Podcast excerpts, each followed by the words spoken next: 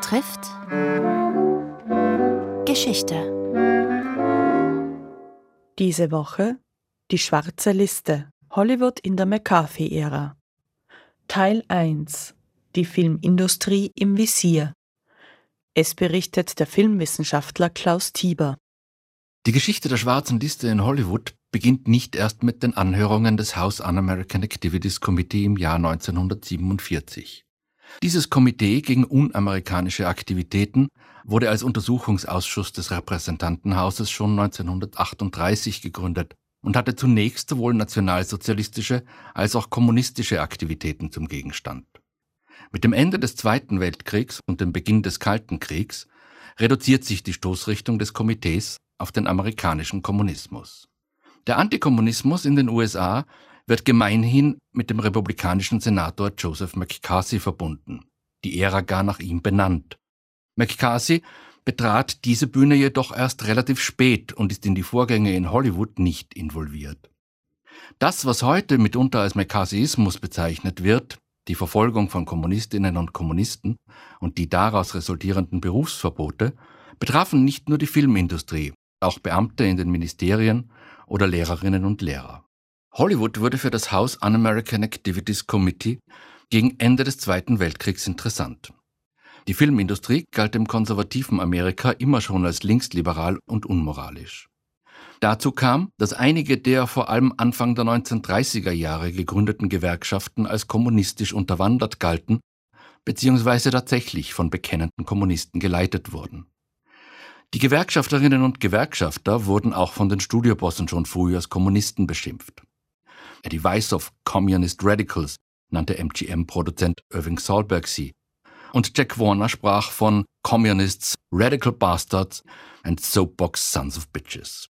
Filmproduzent und Schauspieler Jack Warner war Mitbegründer der Warner Brothers Studios und leitete das Unternehmen bis ins Jahr 1969. Gewerkschafter galten somit als radikale Kommunisten und wurden entsprechend beschimpft. Die Studios waren in ihrem Kampf gegen die Gewerkschaft nicht zimperlich. Der Drehbuchautor Albert Hackett meint dazu, Louis B. Mayer habe mehr Kommunisten produziert als Karl Marx. Louis Bird Mayer leitete seit 1924 das Studio Metro Goldwyn Mayer, das unter der Abkürzung MGM bekannt wurde.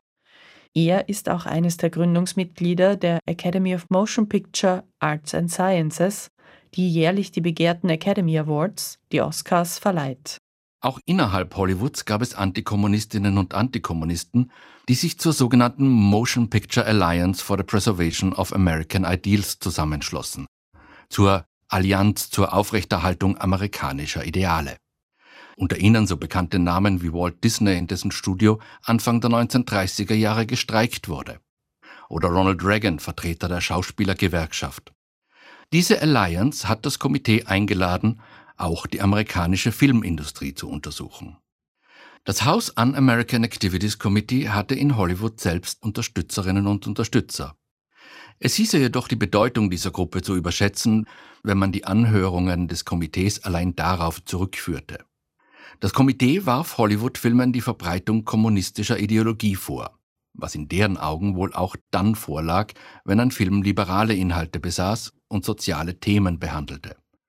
Das Komitee sah die Gewerkschaften in Hollywood als kommunistisch an und letztlich wusste es auch, dass sich insbesondere unter den Drehbuchautorinnen und Autoren relativ viele Kommunisten befanden. Aus all diesen Gründen lud das Komitee 1947 Zeuginnen und Zeugen nach Washington.